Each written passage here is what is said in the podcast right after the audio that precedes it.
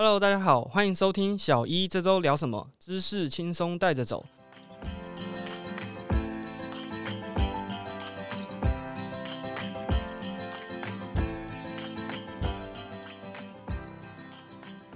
上一集节目呢，有跟大家聊一些比较争议性的话题，就是关于电子烟的一些毒素啊什么之类的。那身为一个医师，站在这样的立场上面，还是希望大家不管是哪一种烟品，都是还是少抽为主啦。戒烟的话呢，如果有这样的需求，尽量可以去找加一科啊，或者是呃精神科寻求这样的帮助，都会是很棒的一种协助。那这周呢，就是很高兴邀请到我们北医泌尿科的主治医师顾芳宇医师来跟我们一起讨论关于勃起障碍相关的一些论文题目。Hello，呃，Hello，叶草你好，我是那个北医附设医院泌尿科主治医师顾芳宇，然后我一个绰号叫鸟科学先生呐。对，所以如果大家有兴趣想要了解更多相关于男生生殖器官啊，或者是甚至是只要是泌尿相关的疾病或者是知识，都可以上 IG 或者是 Facebook、Google，就是鸟科学医师，然后上面都有更多专业的这种呃卫教文章啊，或者是知识，都可以跟大家呃做说明。那希望大家可以就是多多 follow，然后 Instagram 现在就搜寻起来，对。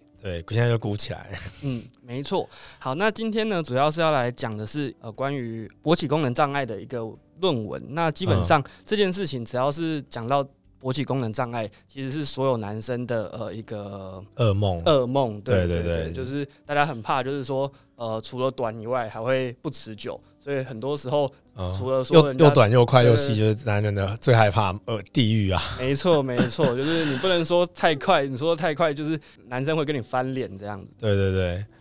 那基本上呢，就是说男生通常超过一定年纪，就会很害怕自己会有这样子的困扰嘛。那在医学上，我们要怎么样去定义说到底怎么样才叫做勃起功能障碍？呃，其实我们。说来也是蛮有趣的，就是我们勃起功能障碍其实是用一个呃问卷来做定义，因为勃起的障碍不包含只是硬不起来，包含硬的不够久，还有就是太容易软掉，然后还有包含你的整个的品质，就是你整个性行为当中你的品质，还有你的感受，还有你有没有受到压力。像你如果是一个呃八十几岁阿公，他可能完全没有性生活，他有没有勃起对他来说根本就不是很重要的事情，就是基本上他只要可以尿尿就好了。所以呃。因为也是因为这是一个复杂的生理心理的问题，所以就泌尿科学会有发展出一个很大的问卷，叫做 IIEF，就是国际的国际的勃起功能的量表啦。那因为它很复杂，它大概有二三十题的问题，它通常在门诊里不太可能给病人这样填，所以后来有出一个简化版的，我们叫 IIEF Dash Five，就是它挑出五个最重要的问题，然后来让你填分数这样子。那如果你加总的分数大于二十一分的话，那应该就是就是没有问题的。那呃，鸟医师可以跟大家分享一下，就是说这五个最重要的五个问题是大概是哪五个问题，或者是哪五个方向？哪五个方向？一般来讲就是说，呃，你们能不能顺利的勃起，能不能顺利的性行为？那还有就是说，你性行为你会这个性行为这件事情会不会对你造成心理压力？对，详细我有一点忘，但是大概是这样子的方向啦。那大家如果有兴趣，可以去我的 IG 看，我有一个就是我自己做一个网页版的，然后大家可以点进去，可以自己帮自己算。什么勃起功能障碍？等一下，等一下，这一集录完以后，马上回去自己 key 一下，了解一下到底有没有这样子的危险。对，应该大家都很健康啦，应该是没问题啦。对，那既然提到这个，就是说大概几岁？因为现在还年轻嘛，所以还能说自己有本钱。但是大概到什么年纪以后会开始，就是会遇到进入这种危险群，或者是？遇到这种比较会需要注意这方面的状况，通通常我们医学上来讲，大概会算四十岁以后是风险比较逐渐增高了。我大概会从三到五 percent，然后一直往升到到最后，你你到九十岁左右，大概是三十几 percent、四十几 percent 的机会。对，所以会由四十岁开始往上升高。但是其实这是呃之前的就是比较旧的统计数据。我们目前在临床看，其实因为现在大家都是吃的很好，所以我觉得有呃就是。有勃起功能问题的人有下降的趋势啊，年龄有在下降。哦，所以是说，就是说这个这个问题有越来越年轻化的，对，有年轻化的趋势。那刚鸟医是有提到，就是说吃很好这件事情，对，就是说，哎，那所以吃很好会影响这个东西哦。呃，其实其实不是说吃的很好影响，而是说有一些人就因为他的饮食上比较没有控制，那可能到引起他可能一些年轻人他就已经得糖尿病，或是他过度的肥胖，或者是说他可能有一些高血压、三高代谢症候群的这种问题。都有可能会造成他勃起功能不好。哦，那除了就是像是这种慢性疾病啊，那还有什么其他的一些危险因子会同样影响到这个嗯勃起的这个功能呢？其实慢性疾病是最常见的，那其再来就是一些比较罕见，比如说如果你有受伤，你有一些脊椎的外伤、神经性的外伤，或者是甚至比较我们讲的比较悬，就是说呃不是不是悬了，就是讲的比较虚，就是说。呃，有一些心理压力什么，或是外在的压力，你也有可能会造成，就精神上的问题，你也可能造成你勃起功能会受到影响。哦，了解。像这个，其实我之前有听过一个笑话，就是说，呃，可能你的勃起功能障碍，其实不是因为你，是因为你的伴侣。造成你的勃起功能。对对，其实我们常常在临床上很很有趣，就是如果是年轻人来，多半都是心理性的问题比较多。我讲心理性问题，就是包含了心理跟社会层面了，就是说，比如说他最近跟女朋友吵架啊，或者他可能被女朋友嘲笑啊，我们像我们就有遇过，就是女朋友一直耻笑他，然后他硬不起来。哇，那真的是大家。各位女性要多给予你的男伴一些鼓励。对对对对，那年轻人多半都是心理社会的层面比较多啊。老如果你年纪比较大的话，就多半可能是一些心血管的问题会比较多。嗯，了解。那就是假设今天呃今天晚上你听完这集 podcast，大家回去算一算以后发现哦超过二十一分了，然后有这方面的倾向，那我们需要注意什么，或者是我们的下一步会要去怎么样的去做一些呃改善呢？呃，应应该说，应该是说，如果你是大于二十一分的话，就是没有问题啦。如果你是低于二十一分的话，就是有问题。对对对对对对对，更正一下。对，那就是说，如果你发现你有可能有这样的问题啊，哈，那一我会建议，呃，可以自己做的事情就是说，第一个你可以保持良好的运动啦，就是我们一般会建议，就是一个礼拜至少三次的有氧运动，然后每次心跳呃一百三十下以上，持续三十分钟，就是我们国建局讲的三三三啦。就让你有一个适度的运动，然后持续一个月以上，基本上你的勃起功能会有某种程度的改善。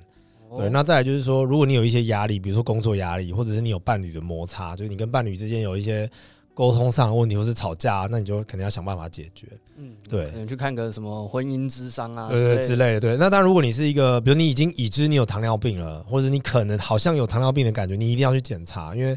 我们现在在临床上常常遇到，就是年轻人哦，二二十出头岁了，已经糖尿病自己都不知道。对，二十出头岁这么年轻，二十出头岁就糖尿病，然后一来就因为我们看很多下面的问题嘛，哈，所以有一些人他可能是因为糖尿病，所以他包皮龟头发炎，下面整个就是烂烂的这样子，然后来我才抽血才知道，哦，原来他根本就糖尿病，他可能糖化血色素可能已经十了。但他完全都没有感觉。对，跟大家这边介绍一下，就是糖化血色素有点像是糖尿病的一个长期的基准值。那正常值大概是六点五左右。对对对对对。所以十算是一个很高的数值。对对。如果说呃除了运动以外，再来就是呃本身的一些心理因素要去调整嘛，然后慢性病要去做治疗。那如果排除这些以外，真的就是发现好像真的有这方面的困扰，那要做治疗的话，有什么样的方式或者是？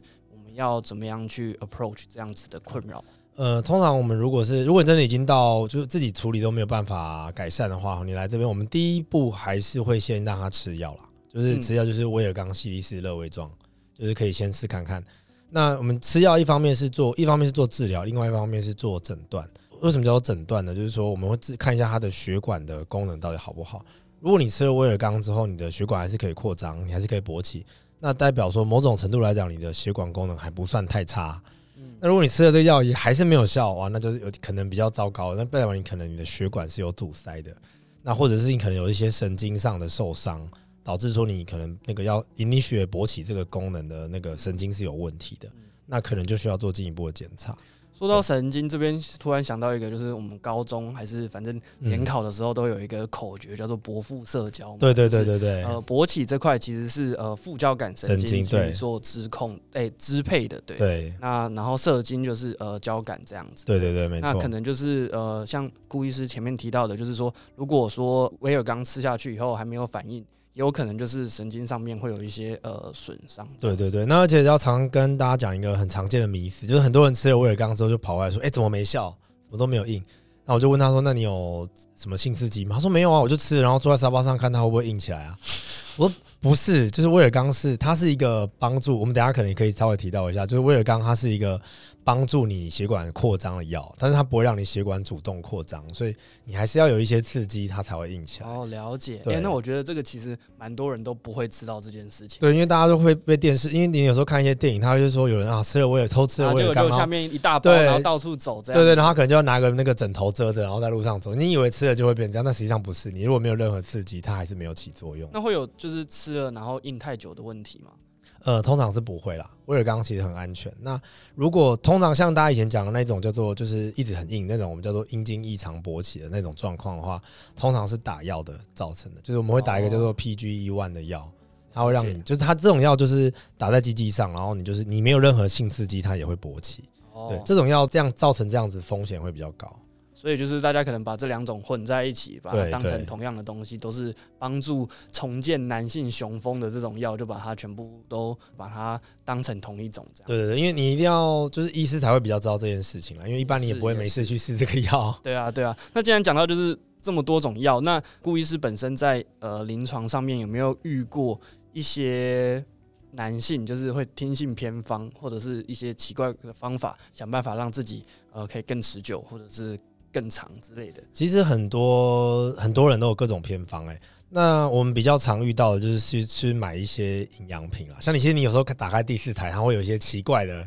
什么焦桃牌，那那那类似那种东西，就是它可能不一定是呃一个很好的很正式的药品，但是它就是有一点是用广告方式来暗示你，它好像有某种功用、某种功能这样。对对，然后你可能会花钱去买这样，然后这种很多人会去试试看，那。再就是，呃，有一些人可能会听信一些迷信一些偏方啦，比如说可能吃一些中药的一些什么生殖器官、动物的生殖器官啊，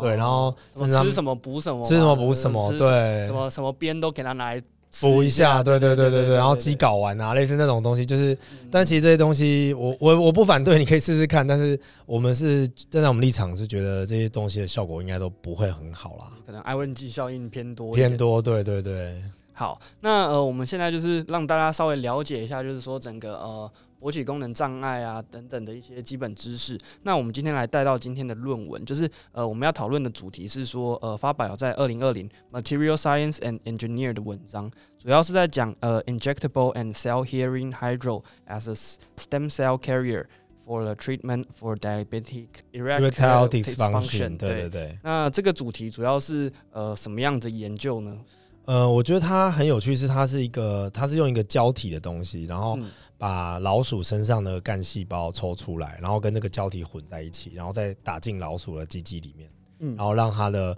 这个干细胞可以存在它的鸡鸡里面，然后是可以去修复它的，呃，就是他们的假设，就是它可以修复它的一些血管功能，让它勃起功能变好。所以就是呃，就是想办法用干细胞的方式去修复那个已经坏损血管，这样。对对对。然后他这边有一个很特别的地方，就是他是在探讨就是糖尿病的呃糖尿病的老鼠，然后因为他糖尿病的老鼠可能有勃起功能障碍的问题，然后他用这样的方式尝试来治疗因为糖尿病而有勃起功能障碍的老鼠，这样子。就是说，因为糖尿病其实长期会。影响我们很多的心血管功能嘛？那对呃，除了勃起功能障碍以外，也会造成我们一些呃心血管的风险啊、中风啊等等的，都会提升这些风险。所以它某种程度就是想说，哎，那我没有办法就是去修复这样子长期血糖过高造成的血管风险。那如果假设今天可以修复勃起功能障碍，那它是不是也可以拿来应之后也可以应用在其他的心血管的治疗？对对，也是也是有机会的。对，那。呃，它其实主要是因为糖尿病的人，他的因为血糖很高的关系，所以它可能会造成我们的血管的那个内皮细胞受伤。当然，你知道我们的我们这鸡鸡硬起来最重要就是要充血嘛，所以你血管内皮受伤了之后，你可能造成你血管扩张能力就会受影响，所以你就比较不容易硬起来。了解，那就是会有就是说它受伤的时候，我们强制把它硬起来会有疼痛或者是之类的吗？呃。如果是说是用药物的方式把它，就是你吃了威尔刚，然后你有新雌激硬起来，是不会有什么任何的问题的。那现在只是说，因为像这些糖尿病的病人，常常你很严重的时候，其实你吃了威尔刚类效果药物效果也不会很好。哦，对，那或者说你甚至要需要用一些比较痛苦的方式，比如说打药打在鸡鸡上，让它直接硬起来。像这样的方式来做治疗你的性功能。可是因为这样的方法往往第一个花很多钱，而且很痛苦，而且它就是一个一次性的。你你等于消了之后，你就是要再你下一次要用，你还要再打一次药。所以他们想要找一个方法，就是可以来。能不能有方法可以就是逆转这个呃已经受伤了这个血管，就有点像是治根这样。对对对对，有点像是治根，或者再生你的肌肌里面的组织，这样让你可以重新恢复活力。嗯，了解。那就是说，我们这个了解到传统药物的这个限制以后，嗯，那它这个新的研究的这个 approach 有什么？就是除了干细胞以外，它有没有一些更进一步的解释，说这些干细胞是怎么样的去？帮助这个这个机器就是修复，或者是呃，对，就是刚纯如我刚刚所说，就是它应该说它这个研究有两个特色啦，一个是说它是用一个有胶体，然后再加上干细胞。那为什么它要用胶体呢？就是因为呃呃，先从干细胞开始好，就是说我们它的干细胞是说打到理论上你打到一个受伤的血管里面，因为我们的呃海绵体是一个算是血管组织嘛，好，你会充血的。它打进去之后，它应该会。带来一些生长因子，然后让它的一些受损的内皮细胞、血管内皮细胞可以修复。那可是因为呢，我们鸡鸡是一个充满血流器官嘛，所以它其实血液一直在循环。所以你把这个干细胞打进去之后，它有可能没办法存在那个地方很久，它可能会流掉，哦，就被冲走这样，冲走了。所以你没有办法在那个局部的地方造成产生一些很好的修复。所以在他们过去之前的研究是觉得，哎，这个单打觉得效果好像不好，跟没有打一样。那他们就用一个胶体的方式，就是把这个干细胞包覆起来，然后打进去。那一方面是它可以让这个干细胞可以停留在那个地方比较久。那再来就是说，呃，它这个胶体好像本身也可以帮助这个干细胞生长，所以可以让它的这个效果可以有加成的效果。这样，这是他们整的假说嘛？那实际实验做出来的结果？呃，实验做出来结果是看起来是他们用他们的干细胞有几个来源啊？第一个是它脂肪来的干细胞，还有它。呃，它就 endothelial progenitor cell，我不知道从哪里来，应该是从某其他地方的血管组织来，或者是从它尿液里面捞出来的干细胞。这三种如果搭配他们的那个胶体，然后打在老鼠身上，似乎都会改善它的勃起功能。哦，所以就是说，其实只要找对。细胞，然后用呃这个胶体把它承载着，让它在那边可以发挥它的作用，然后不会被冲走。就是其实某种程度来讲，在老鼠身上其实是已经有看到，就是说是有明显的修复、修复的。对对，在老鼠上好像是有效的这样子。这个有办法运用在人类，或者是说它距离运用到人类上面还有。呃，我觉得距离是，如果实际上要使用干细胞来做治疗，就是阴茎勃起功能的问题，我是觉得还有点久了。但是因为要克服几个问题，第一个是你的干细胞要怎么来，就是让人类，因为老鼠你其实你可以宰杀嘛，所以你可以很好拿到它的细胞。对对对。对，可是人不行，所以你要从干细胞哪里拿到？你要拿呃脂肪的吗？还是你要拿骨髓的吗？这都还不是不知道哪一个会最好啦。那再来就是说。呃，人类的干细胞其实它打在阴茎还是有点风险，所以你的基本上你要 IRB 没有这么好过。也是，就是之前也有提到，就是 IRB 就是收案，就是之前几几集有跟大家提到，就是这个收案的研究啊，其实真的是蛮辛苦的。对对，就是我自己也有在呃 IRB 在收案，我收了一快要一年了，还收不到，就我要收一百个人，到现在还收不到五十个。哇，真的是很辛苦，就是很难收，就因为对啊，因为大家都会怕麻烦啦，对，就是嘛。那再来就是说，嗯，因为人类的干细胞有一定的。我们目前干细胞研究都无法排除有一定程度的癌化风险了，因为它是干细胞嘛，它会分化成各种细胞。对对。所以你打在，万一打在鸡鸡，然后它分化成一颗肿瘤怎么办？那你这样谁要负责？所以风险上得不偿失。对对，所以它到实际上商用，到到大家可以用，我觉得可能还需要一段时间了。但是我们现在有一个呃一个算是就是 work around 的方法，就是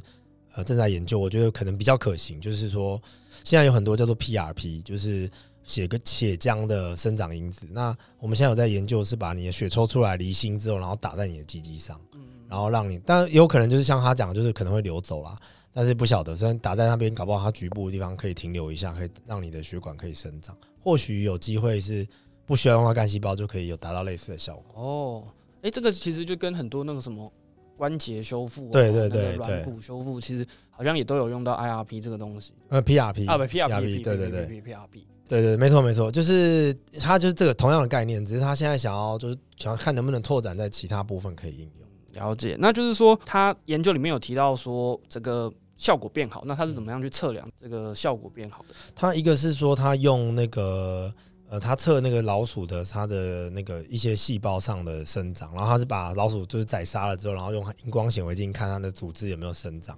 哦，对然后还有他用核子医学的方式看它的血流有没有有没有比较，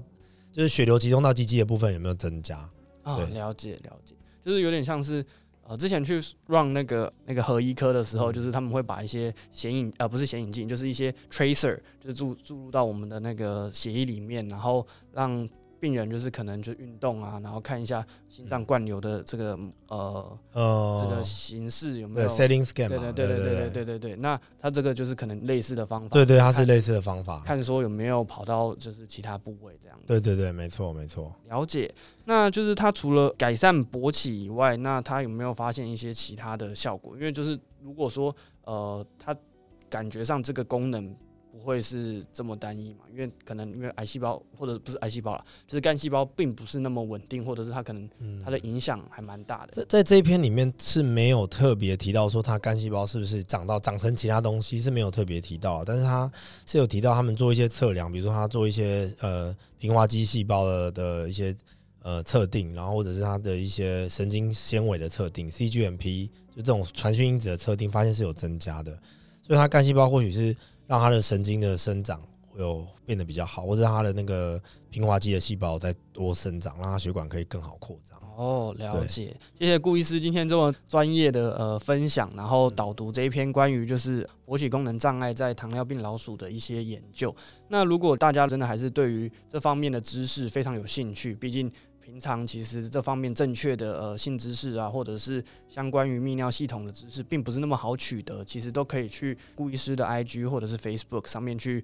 了解一下，然后阅读一些平常顾医师写的卫教文章，那这些都是一个很好的参考资料。那大家不要就是在网络上乱听信一些奇怪的谣言跟迷思，那这样子反而有些时候会造成自己的一些损害，或者是就是造成得不偿失的后果。这样，呃对对对对。那顾医师还有没有什么想要跟大家分享的？呃，我想应该就是大家如果有类似的问题，如果是因为通常听 p o d c a s t 都年轻人啦，但、所以大家通常应该器官本身都是没什么问题，但主要都可能都是一些心理上的问题。那大家可以先尝试，就是先运动看看啦，然后嗯，解解决一下自己的心理压力这样子。那如果真的不行的话，就是大家也是可以到就近到泌尿科就是求诊。我想很多泌尿科医师都很乐意帮助大家解决这个问题。好，那今天就是很谢谢顾医师来到这边跟大家分享这篇论文，然后还有一些关于泌尿系统专业的知识。那今天我们就这样喽，拜拜。拜拜。